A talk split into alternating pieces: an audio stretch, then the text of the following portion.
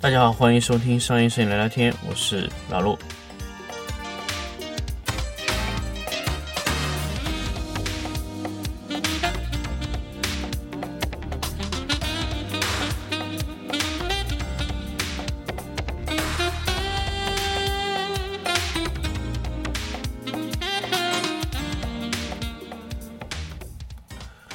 欢迎大家继续收听商业摄影聊聊天节目。那么这一期呢，来回一个听众的这个消息啊。那么我之前在喜马拉雅上传了一期节目，当然两两边荔枝和喜马拉雅是同时更新的。那么喜马拉雅上的一个节目呢，其实很早了，就是说整个影棚外包这个事儿啊，这个之前就是突然有一个听众哎问我说，他可能是也是有杠精的这个成分在和我杠啊，他说。影楼能外包吗？其实，呃，其实说实话哈，影楼能不能外包这个问题，呃，不是说现在你看不到的这个项目它是做不了。在我心里啊，影楼完全可以外包啊，因为现在确实没有人去尝试。呃，为什么呢？因为呃，没有一个影楼的这个愿意去做这个事情。其实很多影楼它其实和外包模式是完全一样的，就是其实你可能看不见，但是它影楼和外包模式是完全一致的。那么可以来说，我们首先来说外包需要有什么特征？外包首先你必须要有完整的 SOP 啊，你有标准化流程。那么现在来说，影楼有没有做标准化流程？有的。为什么说有的呢？因为影楼大家可以看到，现在影楼有一种模式是直接打包。销售整个拍摄模式，就是我把样片拍完，告诉你样片怎么拍，然后我给你拍一套样片，我就收你的钱，对吧？这什么？这就是 SOP，让所有的摄影师跟着你去拍。哎，你知道怎么拍，怎么修，整个流程你会了，OK，给钱。这是什么？就是 SOP。因为影楼的老板花了这个钱让你过来拍这个片子，拍完以后他要保证影楼的所有摄影师能拍。你这个风格的片子，那么就在你走了之后，它就形成一套 SOP 的流程，对吧？标准化的流程它就形成了。那么影楼在传统的呃工作状态中做的是什么事情呢？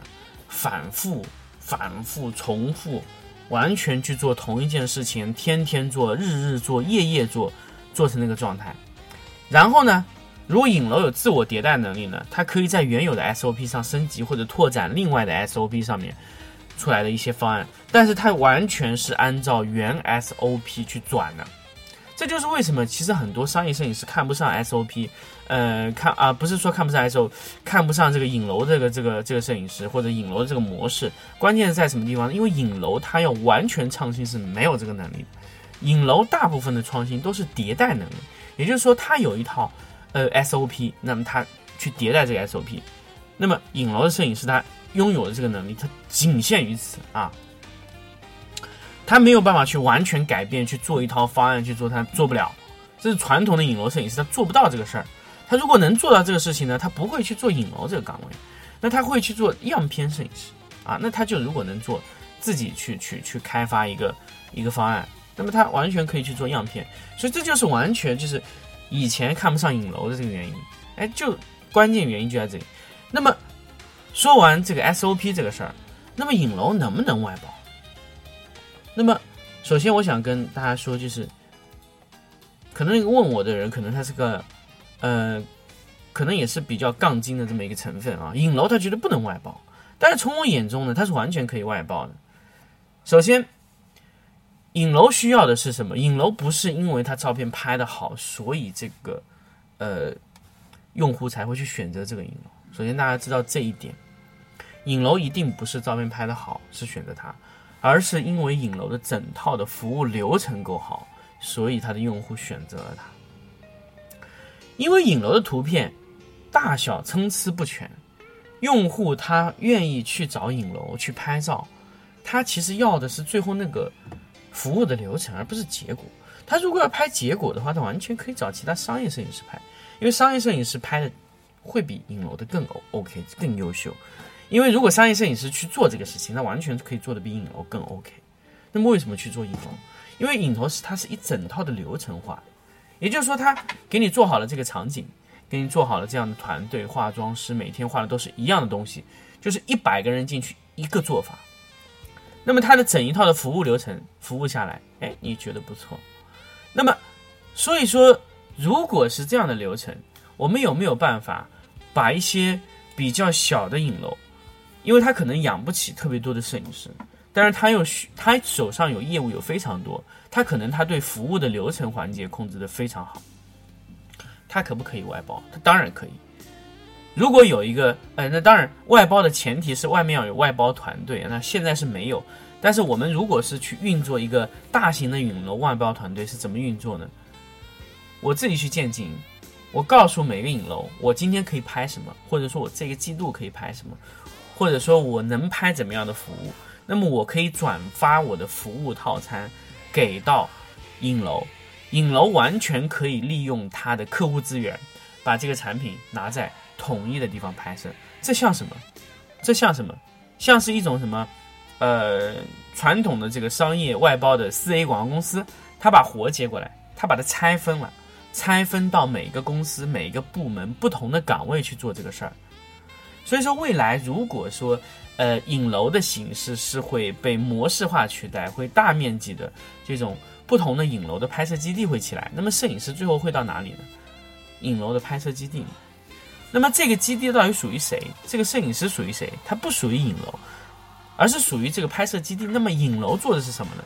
影楼做的是把客户带到这个地方，完整完全的拍完这个事情。这时候肯定有很多朋友问我。那你这么说的话，那就影楼没有没有优势了。那么完全我自己可以找那些拍摄机构做。哎，这个东西我再跟大家说。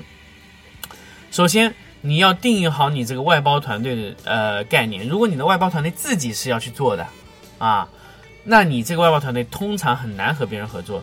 首先你要保证你自己不去做，而是你合作那些公司。